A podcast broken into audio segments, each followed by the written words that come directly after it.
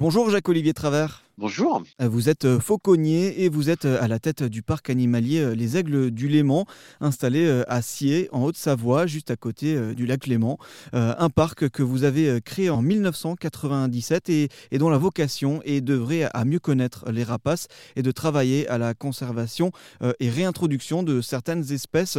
Et, c'est d'ailleurs pour cela que l'on est ensemble aujourd'hui. On va parler d'un événement heureux qui a eu lieu cet été, puisque quatre jeunes à queue blanche ont été euh, relâchés dans la nature et volent à présent librement euh, au-dessus du, lac Léman.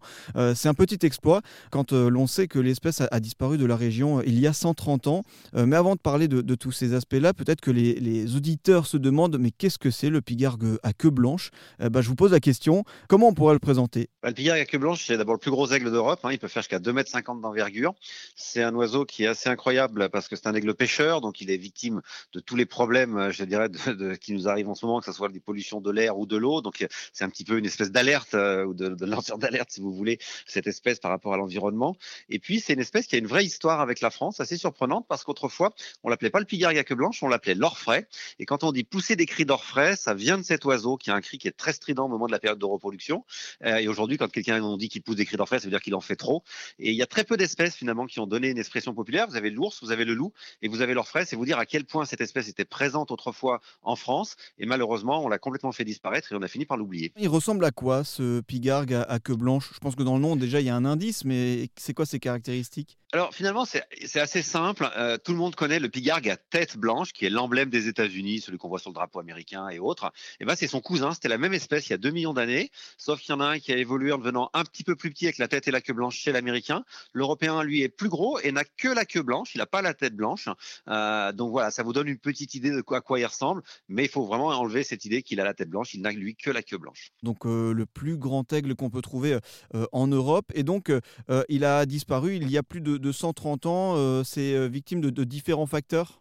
Oui, en fait, euh, il a, disparu en France continentale, donc il y a 130 ans. Il est resté des couples encore jusqu'en 1956, un dernier couple hein, qui est mort à ce moment-là. Et euh, on va être très clair, ce qui a causé la disparition euh, de cette espèce, c'est une chose unique, c'est la prédation de l'homme. On les a tués jusqu'au dernier. alors ça peut paraître surprenant aujourd'hui, mais à l'époque, on avait fait une petite distinction entre ce qu'on appelait des espèces utiles et des espèces nuisibles. Le pigargue avait été classé dans les espèces nuisibles. On donnait même une petite prime à chaque fois qu'on en tuait un. Et comme c'est un oiseau qui est très gros, qui vole pas très vite, eh ben, il n'y a pas fallu très longtemps, malheureusement, pour l'éradiquer en un siècle, c'était. Il y a eu cette disparition il y a 130 ans. Et là, depuis euh, cet été, euh, il y a donc ces, quatre euh, jeunes pigargues qui volent à nouveau en liberté au-dessus du, lac Léman.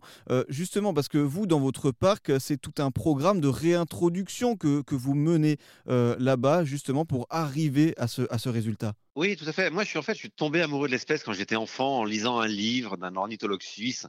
Je me rappelle encore, il disait Je vois passer devant moi ce géant, peut-être ne le cite pas, mais est-il le dernier de son espèce? Et moi, dans mon esprit de 12-13 ans, ça avait frappé. Qu'est-ce que c'est que ce géant? Qu'est-ce que c'est que cet oiseau qui a disparu? Enfin, voilà, je m'étais fait une espèce de, de, de mythe de cet oiseau. J'ai toujours cherché à le découvrir. Il y en avait malheureusement plus en France, donc je suis allé les voir à l'étranger. Et quand je l'ai vu, ça a été vraiment le début d'une histoire d'amour. Et euh, alors, j'ai ensuite assez euh, vite réalisé que le pigargue avait vécu en France, et non seulement en France, mais juste à côté euh, de l'endroit où j'ai mon parc, puisque le dernier couple est mort à 8 km euh, du parc euh, qu'on a aujourd'hui. Et je me suis dit, bah voilà, c'est l'occasion unique, l'endroit parfait pour essayer de faire revenir cette espèce dans la nature, puisqu'aujourd'hui, bah, plus personne n'a envie de le tuer. Il y a toujours la ressource alimentaire et on a même besoin de lui. Donc voilà, c'est comme ça qu'est parti le projet. Et on passe par quelles étapes justement pour, pour arriver à, ce résultat-là, à relâcher, à remettre en liberté dans son milieu naturel le, le pigargue? Nous, on avait vraiment deux, deux éléments hyper importants. Le premier, c'était qu'on voulait absolument remettre dans la nature des oiseaux qui soient nés en captivité euh, et pas les prendre dans des nids dans d'autres pays, des bébés, les, les transférer et puis les faire venir là. Nous, on voulait vraiment les faire naître en captivité. Donc ça, c'était le point difficile. C'est une espèce dont on maîtrisait pas très bien la reproduction.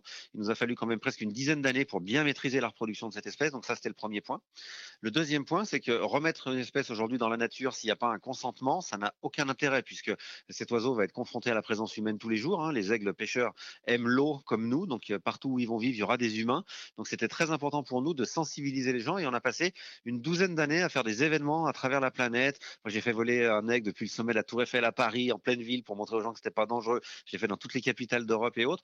Euh, l'idée, c'était de faire des films, de faire des rencontres pour que les gens redécouvrent cet aigle, comprennent qu'il n'est pas dangereux et aient envie de le revoir euh, à côté d'eux. Euh, une fois qu'on a mis en place ces deux choses-là, évidemment, si n'importe quel illuminé se décidait à remettre des tigres dans les Alpes, je pense que ça se passerait pas bien. Donc il y a effectivement un certain nombre de contraintes administratives. Il faut déposer des dossiers, faire valider ces dossiers de manière à ce qu'on vérifie bien que le retour de cette espèce est utile, a un intérêt, parce que sinon il n'y a pas d'intérêt mettre des espèces qui ne sont pas présentes.